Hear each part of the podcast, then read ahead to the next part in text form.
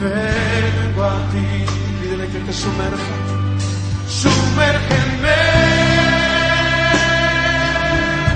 en el río de tu espíritu. Necesito refrescar este seco corazón. Sin, sin, sin, sintonizas a Fuego Cruzado.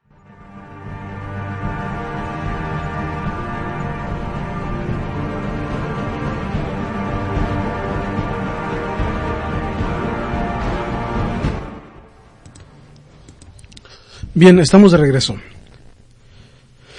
Esta carta es a la iglesia de Esmirna. ¿Por qué le diría el Señor al encargado de esta iglesia pobre y perseguida que eres rico? ¿En qué consiste la verdad y la riqueza de la humanidad, de la fe consagrada en el Señor Jesús?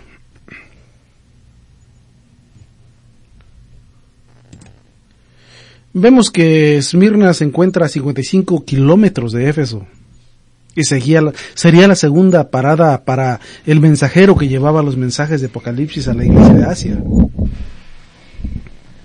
Unos 195 años antes de Cristo, esta ciudad manifestaba su fidelidad a Roma por elegir un monumento a la diosa de Roma. Durante el reinado del emperador romano Tiberio, después de Cristo, un, templo fue construido en Esmirna. Los juegos públicos en Esmerán eran especialmente magníficos y se celebraban la fiesta en honor al emperador bajo la autoridad de los representantes del gobierno de Roma en Asia. Parece ser que el Evangelio llegó allá desde Éfeso. Y esto lo vemos en Hechos 19.10. Como ciudad típicamente comercial, abundaban ellos los judíos quienes se oponían fieramente al cristianismo. Apocalipsis 2, 9, 3 y 9.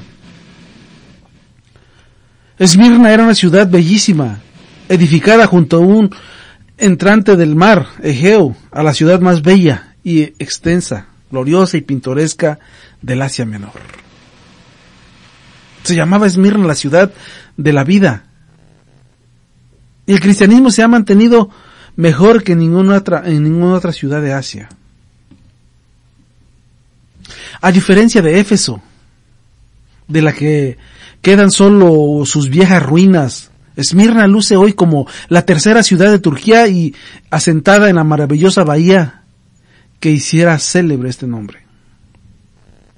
Vemos que por muchos siglos predominaba en antología la población cristiana, sumada a los ortodoxos, griegos, católicos, romanos y protestantes.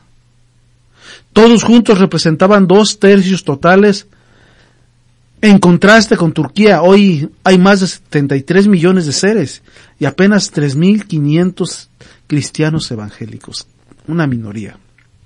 Menos el 10% de ellos se congregaban en las dos iglesias que hay en Esmirna. En los últimos años estos fieles a Jesucristo sufren ataques de musulmanes intolerantes y hasta la muerte.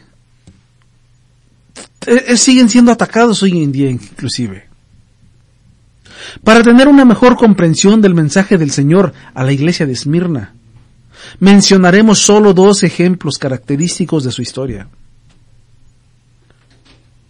Tres veces milenaria, una historia marcada por invasiones, guerras, destrucciones y la incomprensible crueldad ejercida siempre sobre sus pobladores. Al conquistar el Asia, el general romano Sila tomó la ciudad en pleno invierno y festejó haciendo desfilar desnudos a sus habitantes.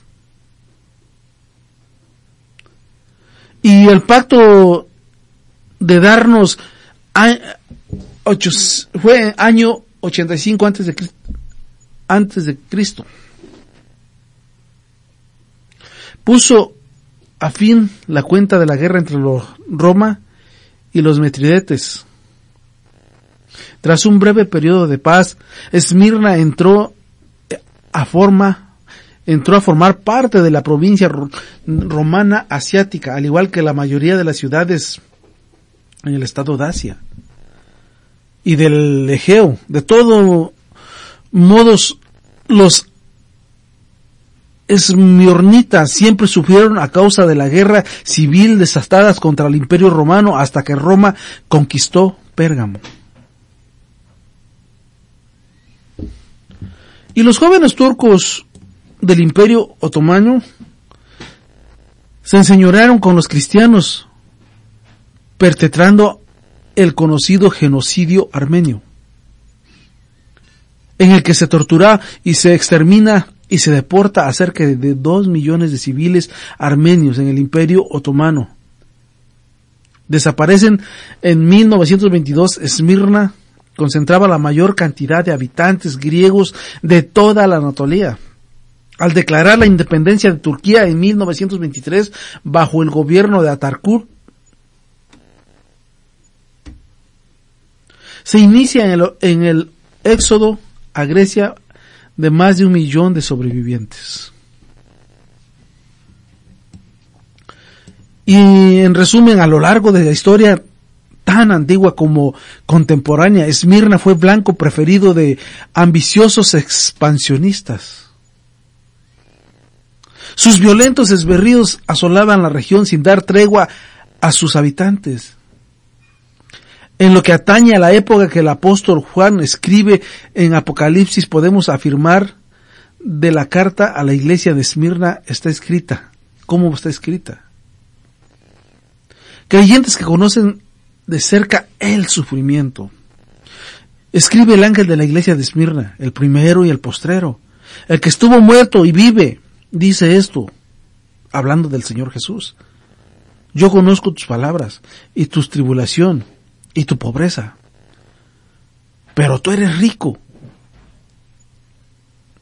Y la blasfemia de los que se dicen judíos y no lo son sino sinagogas de Satanás.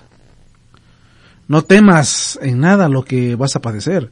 Aquí el diablo echará a algunos de vosotros a la cárcel para que seáis probados y tendréis tribulación.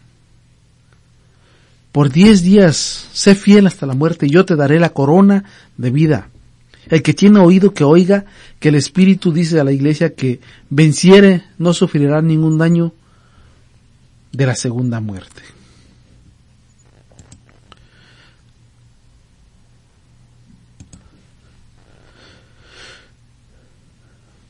Inmediatamente después de la obra apostólica de la evangelización y el discipulado de los miembros de la congregación cristiana de Esmirna, vieron momentos sumamente críticos a causa del acoso político, en especial por los eh, herejes filtrados de los que denunciaban ante las autoridades civiles para que fuesen martirizados por su fe. Y vemos que estos fieles de Jesús eran martirizados por creer en el Dios vivo, como ha pasado hoy en día con muchos hermanos de la fe evangélicos en diferentes partes del mundo, inclusive en México, Oaxaca, Chiapas. Colonias enteras exiliadas de sus pueblos donde crecieron, por el simple hecho de profesar la fe del Dios vivo. Gente, pobladores de la misma población, prácticamente hermanos de sangre y primos, parientes de ellos, los obligan a dejar sus casas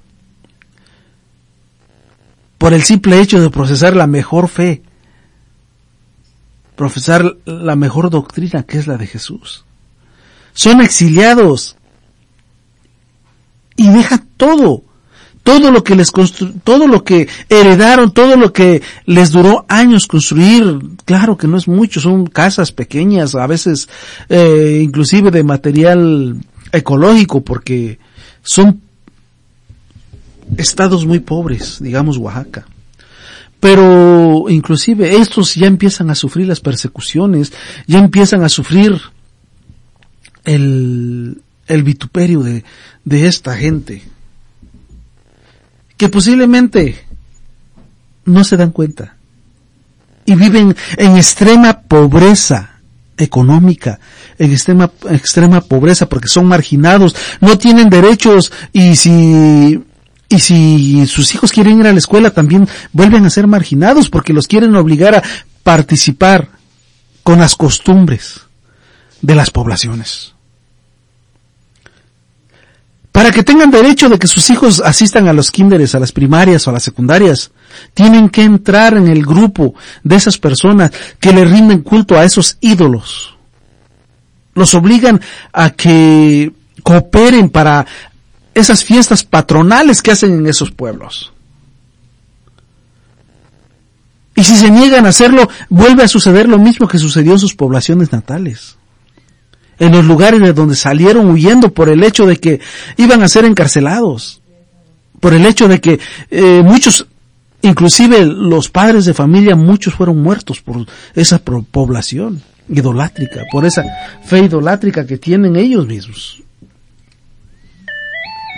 Y vemos que esto no solo pasaba en la iglesia de Esmirna, sino que hoy en día está sucediendo. Yo conozco, conozco a muchas personas que han, que han vivido este tipo de, eh, de vituperio. Y pues veo que esto no es muy lejano hacia mis ojos. Este tipo de personas, este tipo de personas están sufriendo los estragos de la sociedad, están sufriendo eh, el desprecio de gente con fe idolátrica, con líderes religiosos que obligan a las personas a, a creer en algo que no existe. Y es lo mismo que pasaba acá. Querían que se le profesara la fe al César romano. Y por eso muchos eran muertos. Lo mismo que le pasó a Antipas. Y vemos que esto, sigue sucediendo hoy en día en poblaciones de Oaxaca, México. Vemos muchos niños en pobreza total, desnutrición, por no tener acceso a, las clínicas familiares, porque están dominadas por el alto mando de esas comunidades donde son grupos de personas católicas, así directamente lo digo, católicas, que están haciendo de que esta gente no tenga esa gran oportunidad de, de tener un servicio social, de tener eh, servicios de lo que llegan a esta comunidad. Por ejemplo, las autoridades tienen ramos donde pueden ayudar a las personas, pero en cambio esta gente que, que tiene el poder hace que no se le llegue a sus manos todos esos beneficios que, te da el gobierno. Por el simple hecho de que procesan una, una fe diferente a la de ellos, que no se le postran a esos ídolos que tienen, que no cooperan para esas fiestas patronales que ellos hacen. Son mal vistos inclusive hoy en día. Es gente que está en extrema marginación, es gente que, que está en extrema pobreza, pero dándonos cuenta es gente más rica que nosotros porque son pobres en el ámbito material. Quizás no tengan una casa de la mejor, quizás su casa sea de materiales ecológicos, de lo que encuentren en, los cerros de la población. Quizás hasta pisos de tierra tengan o, o no tengan una cama donde dormir o los mejores sofás. Pero créame que ellos son más ricos que nosotros porque ellos son vituperados por la fe. Ellos son más ricos de fe que nosotros porque por su fe ellos salen huyendo. Por esa fe que ellos tienen salen huyendo de, de sus poblaciones y viven una vida miserable. Por la fe que le tienen a su Dios. Por esa fe que le tienen a Jesús. Ellos son más ricos que nosotros. Nosotros hoy, nuestro cristianismo hoy en día aquí en los Estados Unidos es un cristianismo light, es un cristianismo cómodo. Nosotros si queremos venimos a la, a, a los templos y si no nos quedamos en casa. Tenemos esa, esa costumbre también de poder tomar eh, servicios vía internet. Ya, ya nos hacemos este, cibernéticos, evangélicos cibernéticos. Y eso nos obliga a estar muertos espiritualmente. Pero en cambio buscamos riquezas. Y tenemos vituperios, claro, pero nuestro vituperio ¿cuál es? Es de que el vecino tiene mejor televisión que yo. Y ese es mi vituperio más grande, eso es lo que me hace eh, pensar y estar triste. Que mi vecino ya se compró el mejor carro que yo. Entonces voy a tener que darle ganas y me pongo a trabajar. Empiezo a obtener más dinero, más trabajo para poder ser más rico, sin darme cuenta que me estoy quedando pobre. Mientras más rico seas, más pobre te vuelves. Porque las riquezas son en el espíritu no en lo material. ¿De qué te sirve ganarte todo lo material si a final de cuentas pierdes la vida? ¿De qué te sirve ser una persona rica? Ganarte todo el oro del mundo si al otro día Dios te pide, te pide cuentas. Es algo que nosotros no nos damos, eh, no nos ponemos a pensar y no nos damos cuenta que las cosas mientras más las buscamos, más pobres nos volvemos. Mientras más buscamos las cosas, más pobres nos volvemos porque las riquezas están en el cielo. Porque todo lo que puedes hacer aquí en la tierra se corrompe, se apolilla. Y de nada te sirve porque nada te vas a llevar en ese día que el Señor te llame a cuentas. Lo material se queda aquí en la tierra. Y si trabajaste mucho y terminaste mal, terminaste enfermo por tanto trabajo que hiciste, ¿quién lo va a disfrutar? tú no te vas a llevar nada, nada, absolutamente nada. Pero vemos hoy en día que existe gente que vive marginada, que vive viviendo su, que sigue teniendo sufrimientos a causa de ese amor tan grande que le tienen a su Señor. Gente marginada, gente que necesita de tu ayuda, gente que necesita ropa, que necesita un taco, que necesita comida pero es más rica que tú, porque tú podrás andar en tu BMW, en tu Mercedes Benz. Y te sientes rico posiblemente. Pero estás pobre ante los ojos del Señor. Porque en el momento que te pones a trabajar más, en ese momento que te pones a obtener cosas materiales, te vas volviendo más pobre porque te vas alejando más del Señor por el simple hecho de estar trabajando. Y a veces nos mentimos y decimos, bueno, es que yo estoy trabajando, pero sigo alabando, sigo. Mi hermano, te estás mintiendo a ti mismo. Te estás engañando y haces las cosas y piensas que lo que tú piensas es lo que le agrada a Dios. Cuando sabemos que no. Cuando sabemos que estamos mal, mi hermano. Nosotros estamos viviendo un cristianismo muy cómodo aquí en Estados Unidos.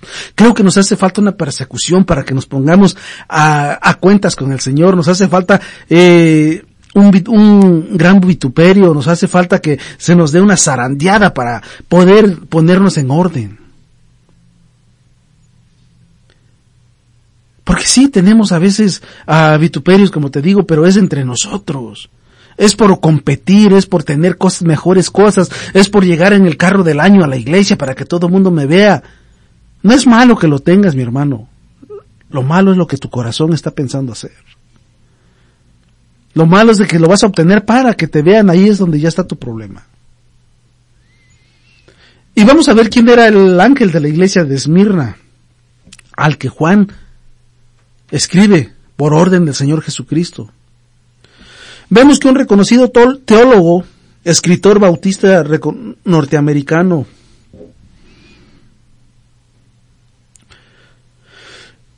en su comentario del Apocalipsis, dice con seguridad que se trata de Policarpo. Ese era el pastor de esta iglesia. y fue martirizado por orden del emperador romano Marco Aurelio en, mil, en 168. Cuando se le exigió renegar de su fe por, por su fe antes de ser ejecutado. Pero Policarpo sin haber traicionado al Señor, explicó, he sido cristiano por 85 años. Y con este dato que dio su muerte, fue su muerte lo más rápido que pudo haber. Podemos hacer un cálculo de su conversión. Fue en el año 82 casi en la, con seguridad gracias al testimonio de Juan, que había llegado dos años antes entre su conversión y la fecha en esta carta. Ya habían pasado 14 años. Y ese es el tiempo más que suficiente para que Policarpo llegase a pastorear la comunidad de fe tras su activo trabajo como evangelista. Vemos que este, estos evangelistas sí sufrían, sí, eran, eran muertos porque siempre estuvieron peleando por su fe. Y por todos sus escritos sabemos que Ignacio visitó a Policarpo siendo este el pastor de la iglesia de Esmirna en el en 108. Tortuliano, Irineo y Eusebio coinciden y afirman que Policarpo fue constituido pastor de esta iglesia por el apóstol Juan, cuando éste administraba la iglesia de Asia. Y dice, conozco tus obras, le dice a la iglesia. El primero y el postrero, el que estuvo muerto y vivió.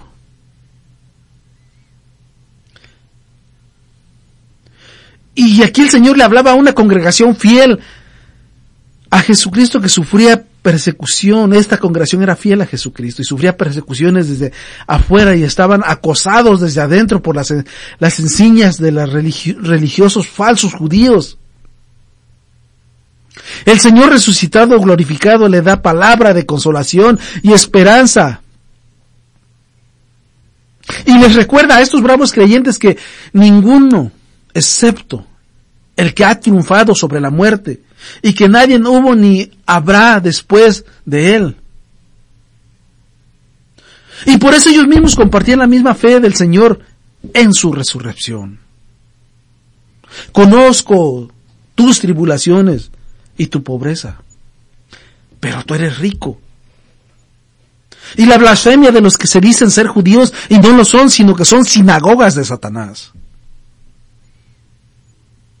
Y vemos que esta frase contiene dos sorprendentes declaraciones. La primera afirma con claridad que la comunidad de fe en Esmirna no estaba constituida por los creyentes que gozaran del bienestar económico o fuesen prósperos en lo material, lejos de ellos eran pobres.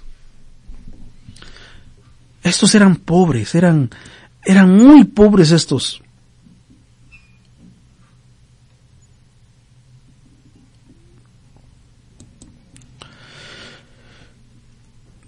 Y Y la iglesia de Esmirna padecía simultáneamente de la pobreza y de persecuciones. Y el reconocimiento dirigido al que estaba enfrente de la iglesia. Pero tú eres rico, le decía. Descoloca a cualquiera que desconozca acerca de los caminos y pensamientos del Señor. ¿Por qué le diría al Señor, eh, al encargado de una iglesia pobre, perseguida, que es un rico? ¿En qué consiste la verdadera riqueza de la comunidad de fe consagrada en el Señor Jesucristo?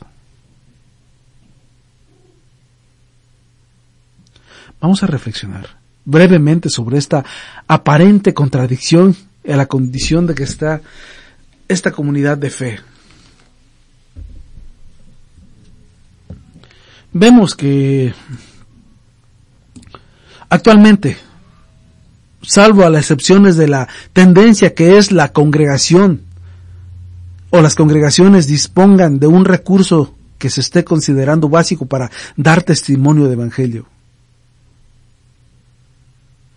En un lugar de culto adecuado, preferentemente un edificio diseñado equipo de sonido, instrumentos musicales, de alta tecnología y el consiguiente departamento de informática, multimedia, desconozco lo que se haya hecho en algunos estudios acerca de esta y regalada tendencia.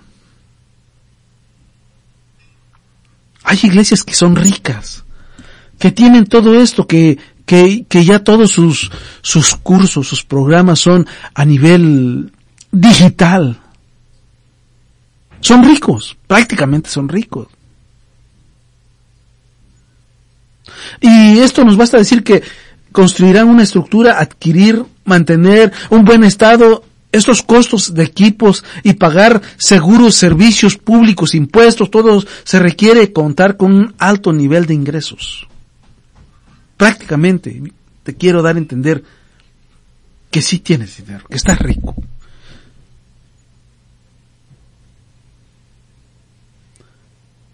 Y vemos que hay iglesias donde tienen más de diez mil miembros son iglesias riquísimas, donde existen los lujos, donde existen eh, las sillas reclinables, donde eh, tiene todo lo mejor.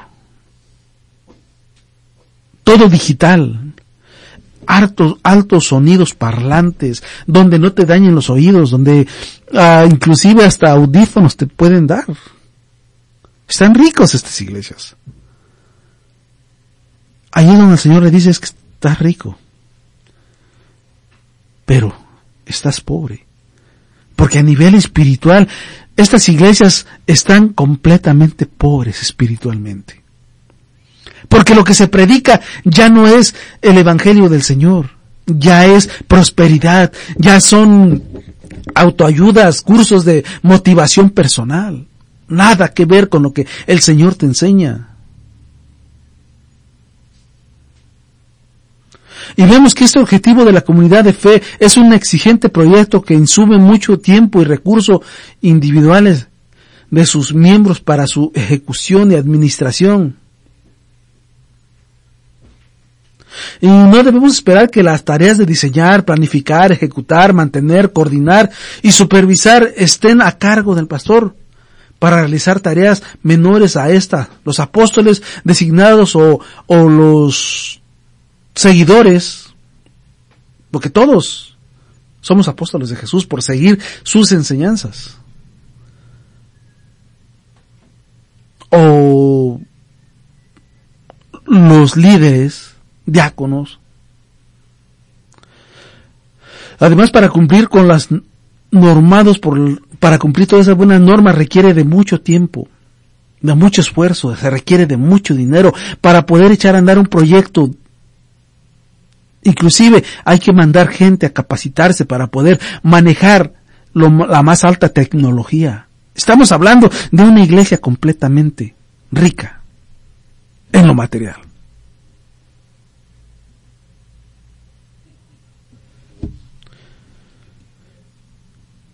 Y vemos que en lo espiritual eh, se le, da más auge, más énfasis a lo material que a lo espiritual por estar cuidando eh, que las cosas suenen mejor, por estar viendo que todo esté limpio, desinfectado y, y todo bien, descuidan lo que es lo más sagrado, lo que es la palabra de Dios.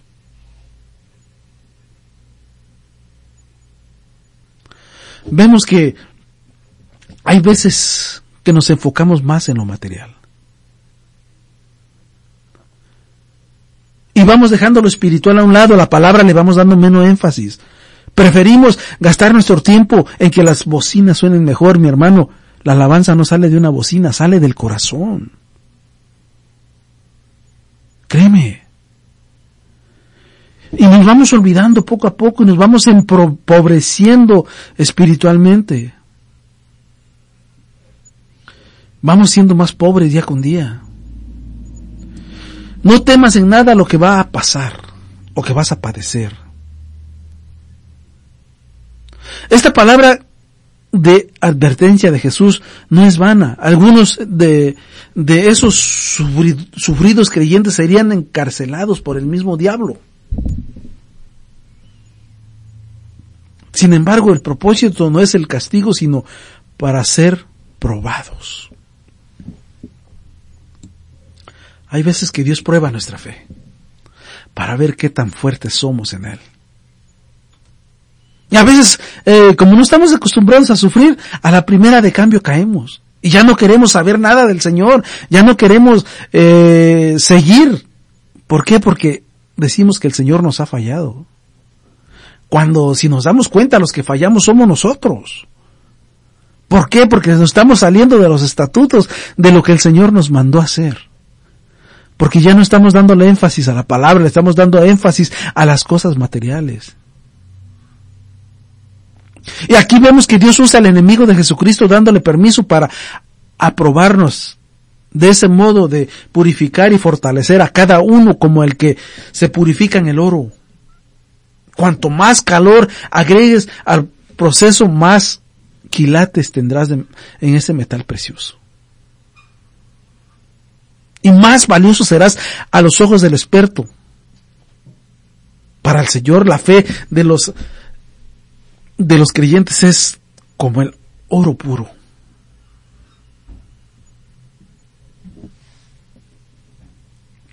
Y aprendamos de esto que la condición material de ninguna manera exceptúa excepto a nadie de la prueba del Espíritu. Además, en Esmirna, una elección para los que trabajamos a favor de los más necesitados, Porque vemos que no todo el pobre de la tierra es bienaventurado, sino los pobres de espíritu. Porque de ellos es el reino de los cielos. Y sin embargo esta realidad nos desobliga de nuestra vocación de servicio al prójimo.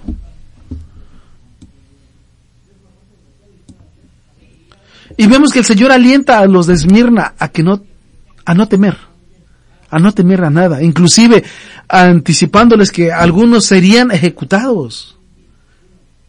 Es lo que te decía en el otro programa, mi hermano, que ya estando en los caminos del Señor, corres el riesgo, porque Satanás no le gusta. A Satanás no le agrada que tú empieces a tomar decisiones y que empieces a llevar la palabra de Dios por otras partes donde Él tiene atrapada a esa gente. A Satanás no, no le gusta que tú te armes y que salgas a, a, a la batalla. Y él le pone precio a tu cabeza. De eso debes tener mucha, debes tener en cuenta que en el momento que te decidas hacerle frente a Satanás, tu cabeza tiene precio en el infierno. Pero de nada debemos temer. Porque si nos matan, matarán el cuerpo, mas nuestro espíritu está con Dios. Y vemos que aquí la advertencia del Señor se cumplió, puesto que los falsos judíos denunciaron con calumnias a Policarpio. Y hasta lograr que él fuese condenado y quemado en el mil, digo, en 168. Porque Policarpio cumplió con su ministerio honrando a Dios y no a los hombres. Y muchos fieles imitaron su ejemplo hasta la muerte para todo para la gloria de Dios.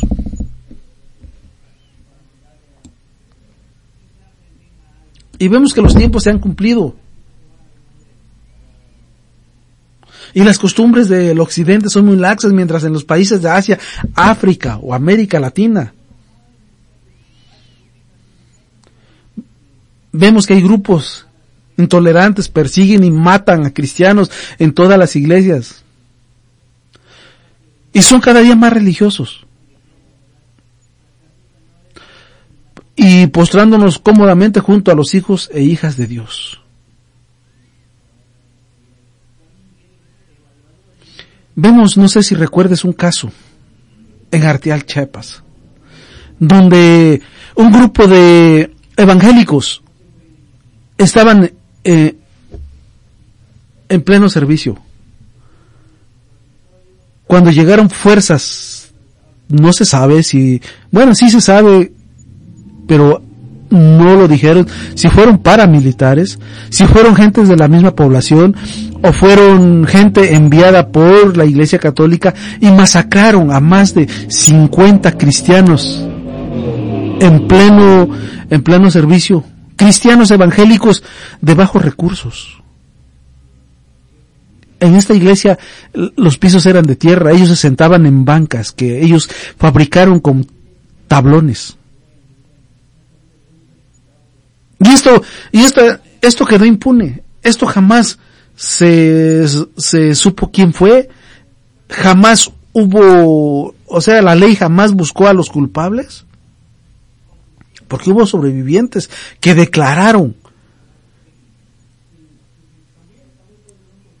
y lograron correr y a escasos que serán medio kilómetro se encontraban los federales y los soldados esperando a que pasara esta masacre y llegaron con ellos y ellos no metieron las manos.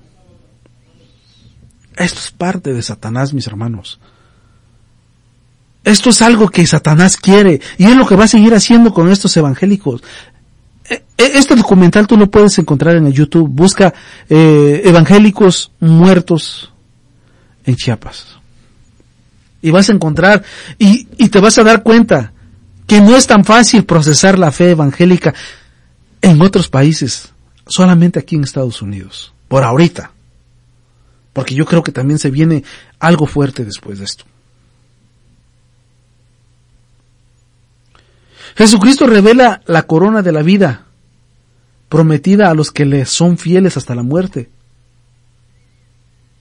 Y podemos estar seguros que si pensamos de esta vida terrenal sin negar nuestra fe, también recibiremos una corona.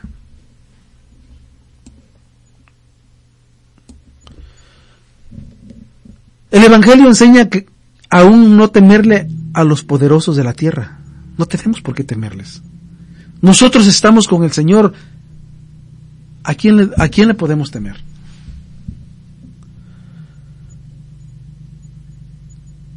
Porque ellos solo pueden provocar la, primer, la muerte primera. La muerte que es física. Y vemos que las escrituras afirman que temer a los hombres es de necios.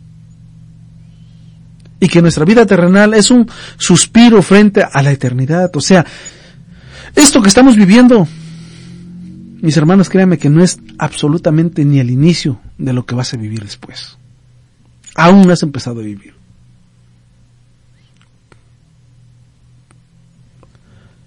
La eternidad es mucho más grande, es para siempre.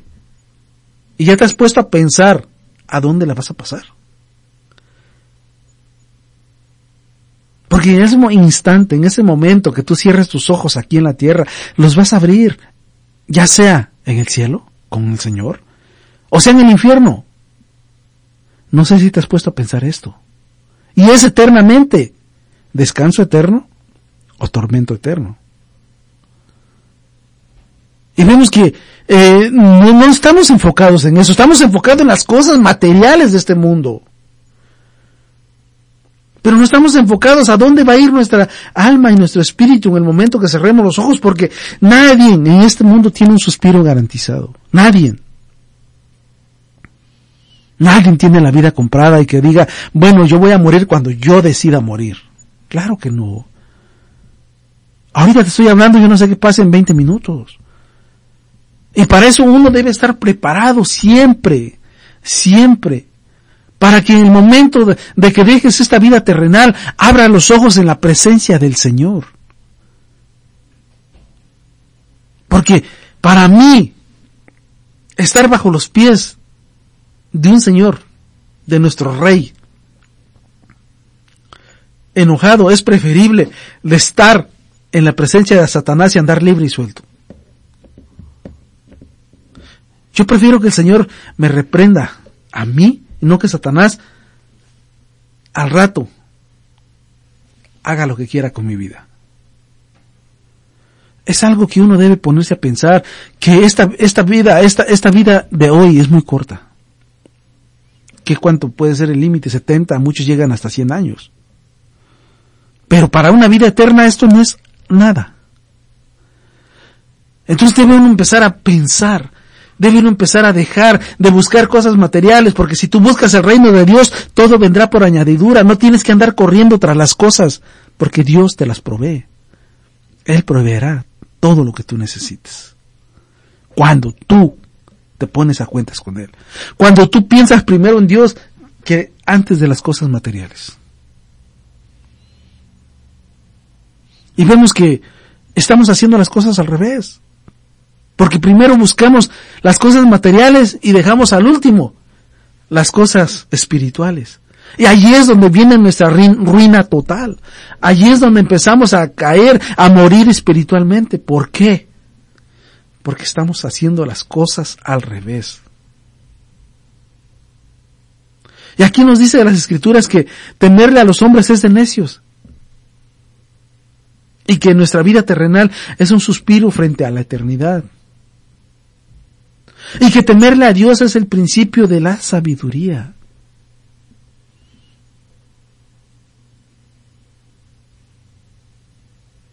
Y que Él solo en su soberanía tiene decidido a quién salvará de la segunda muerte. Y vemos que debemos cuidar esto. Debemos pensar que debemos llegar a la presencia del Señor.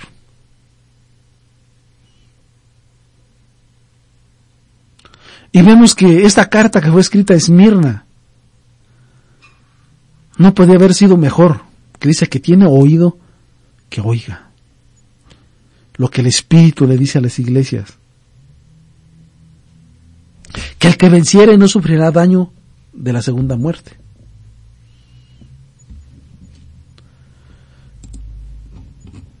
Es algo tan grande, tan lindo, tan precioso,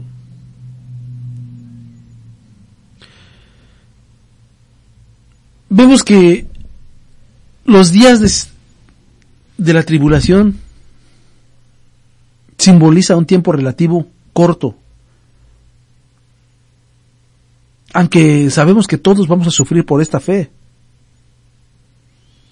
Pero esto va a ser un tiempo relativo y corto. Después del sufrimiento va a venir la victoria. Isaías 26:20. Y sabemos que el diablo es el autor de las persecuciones. Pero sabemos que es un medio de instrumento. Los judíos atacaban al cristianismo.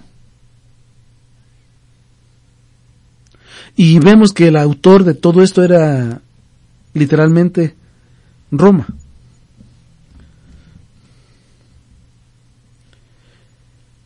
Dice Apocalipsis unos 17 de cosas que peores van a sobrevenir en la pobreza y en la blasfemia.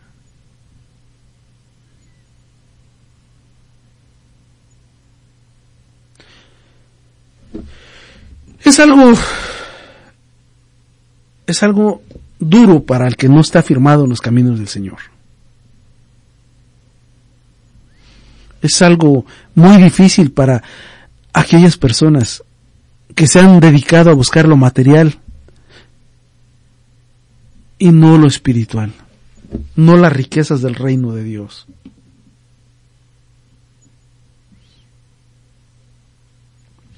El que tiene oído que oiga lo que el Espíritu dice a las iglesias.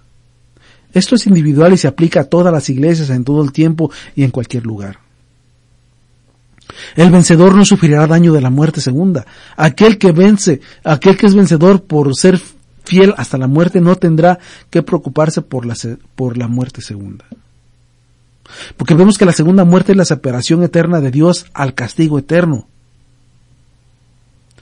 Así como se le llama simbólicamente al lago de fuego. Apocalipsis 26 al 14. Después de la muerte física del hombre, todos tendremos que ser juzgados.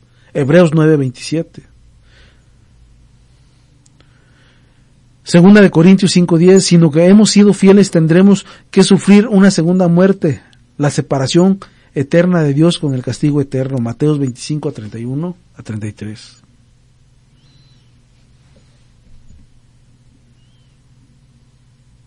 Hay que invitar a esta iglesia de Esmirna a que el Señor no halló falta en ella, sino que la, la, elogió.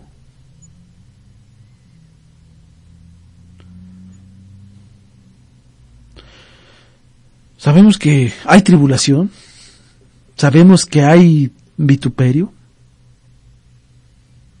pero somos vencedores.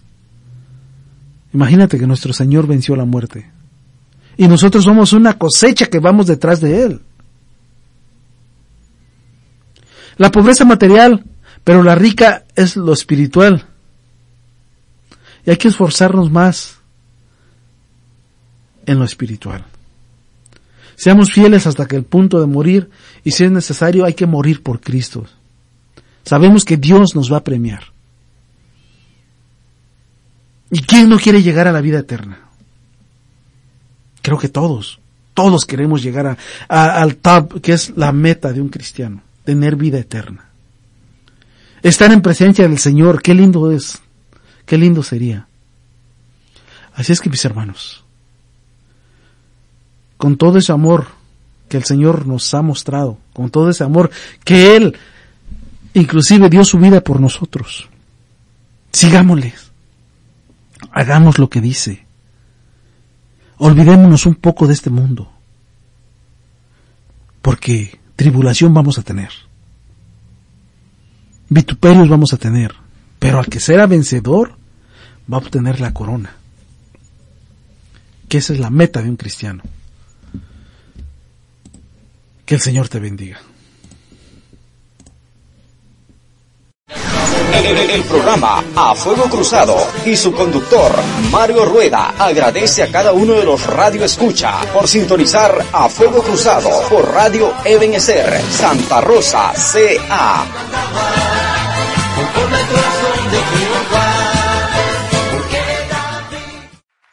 Bendito.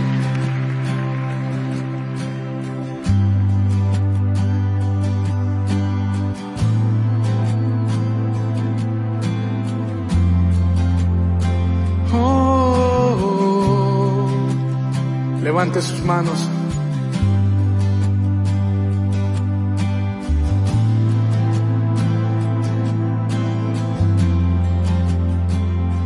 Me viste a mí